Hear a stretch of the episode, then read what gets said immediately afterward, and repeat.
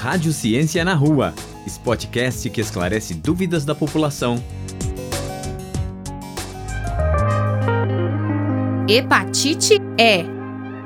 Olá, ouvintes da Rádio FOP FM. Eu sou a professora Isabela Neves. Eu sou professora de microbiologia clínica da Escola de Farmácia da UFOP. E hoje nós vamos falar um pouquinho sobre hepatite E. Bom, a hepatite E é uma infecção causada pelo vírus da hepatite E que vai gerar uma inflamação no fígado, que pode ser curta e autolimitada, ou seja, o próprio organismo, né, vai eliminar o vírus, e assim como a hepatite A, é uma doença de caráter benigno. Gostaria de fazer um destaque para o termo hepatite, que apesar de termos aí cinco tipos de hepatites virais, é uma doença, né, é uma condição que não é causada apenas por vírus, nós podemos ter inclusive hepatites aí gerada por alguns medicamentos, né, por outras condições. Bom, a transmissão do vírus da hepatite S se assemelha muito à transmissão da hepatite A, porque é pela via fecal oral, ou seja, ingestão de águas e alimentos contaminados por fezes, geralmente muito presente em ambientes com uma condição frágil de saneamento básico e pessoas expostas a baixas condições higiênico-sanitárias. Tem um, porém, né, uma característica que diferencia de fato para das hepatite A. É uma infecção de caráter zoonótico, ou seja, ele pode estar relacionado aí a animais infectados, como por exemplo porcos e alguns galináceos. Os alimentos né, provenientes desses animais podem ser uma fonte de infecção ou águas contaminadas pelas fezes desses animais em locais de criadouros. Principais sinais e sintomas aí da hepatite E, assim como das outras hepatites, né? Eles são inespecíficos e pode aparecer fadiga, mal-estar, febre, dor muscular, dor abdominal, enjoo, vômito, diarreia e uma característica muito importante que também é comum às outras hepatites. A urina está escura e as fezes ficam claras.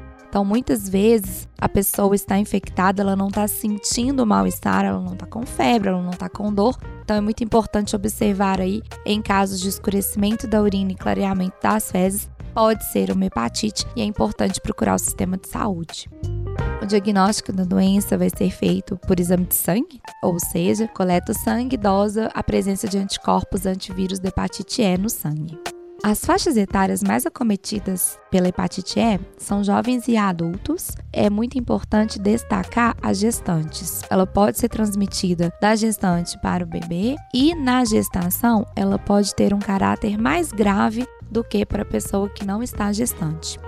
Bom, a hepatite E, ela tem cura e o tratamento é um tratamento direcionado aos sinais e sintomas. É muito importante não medicar e muito importante também, assim como nas outras hepatites, não realizar a ingestão de bebidas alcoólicas durante o tratamento e por um tempo pós cura e finalização clínica do curso da infecção.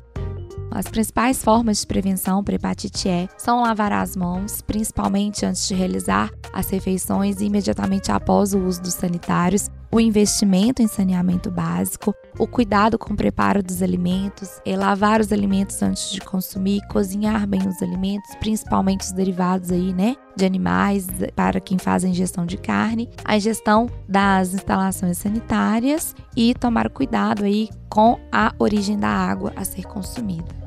Bom, em caso de sinais e sintomas, procurar as unidades básicas de saúde. Caso a hepatite seja diagnosticada, o tratamento vai ser realizado ou nas clínicas da unidade básica de saúde ou encaminhado aos serviços especializados. O SUS tem o tratamento para todas as hepatites.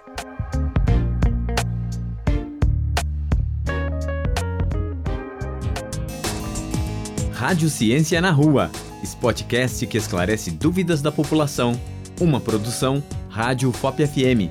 Realização Universidade Federal de Ouro Preto e Fundação de Educação, Artes e Cultura.